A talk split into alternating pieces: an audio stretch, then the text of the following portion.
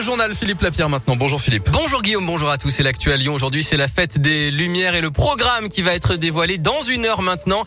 La fête aura lieu dans pile un mois, du 8 au 11 décembre à Lyon. On vous dira tout, bien sûr, tout à l'heure sur Radioscoop et sur radioscoop.com. La mairie de Lyon promet une fête grandiose et tournée vers les enfants. Et en attendant, zoom sur euh, l'association choisie dans le cadre des Lumignons du Cœur, événement en partenariat avec Radioscoop. Cette année, place des Jacobins, c'est Gaëlis qui sera mise en lumière et qui va donc bénéficier du produit de la vente des Lumignons. La ville de Lyon a fait ce choix pour récompenser le rôle déterminant joué par l'association étudiante lyonnaise pendant la crise sanitaire pour lutter contre la précarité. Une très belle surprise pour la présidente de Gaëlis, Colline Pisaneski. Ça a été une grande fierté de savoir que la mairie nous sélectionnait pour ce beau projet dans un événement culturel assez énorme pour euh, la ville de Lyon et même euh, au niveau national.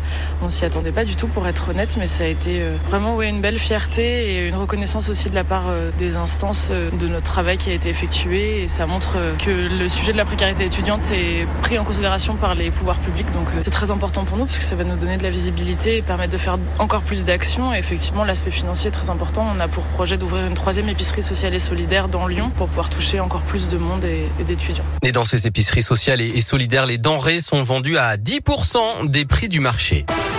Dans l'actualité, le retour à l'école ce matin après deux semaines de vacances pour les élèves et notamment dans 40 départements dont l'un est l'Isère où il faut remettre le masque qu'ils avaient pu enlever avant les congés. Dans le Rhône, pas de changement, ils ne l'avaient pas enlevé et doivent donc encore le garder.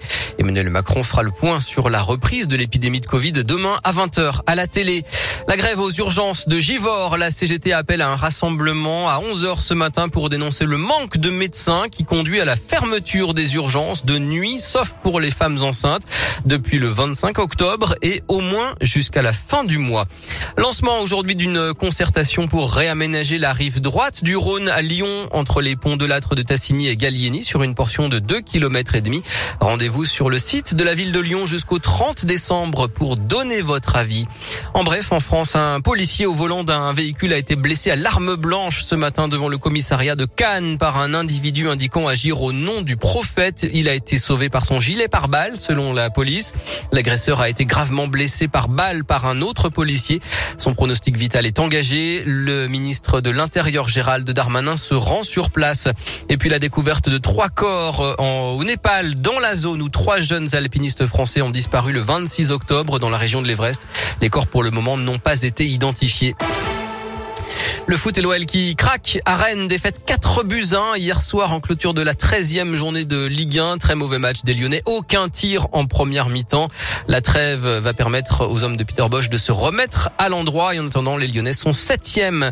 Le sport c'est aussi la victoire du Loup Rugby face à Castres samedi 30 à 23, les Lyonnais 4e et puis en basket les Villeurbanais 4e également en championnat après leur défaite surprise samedi à Paris.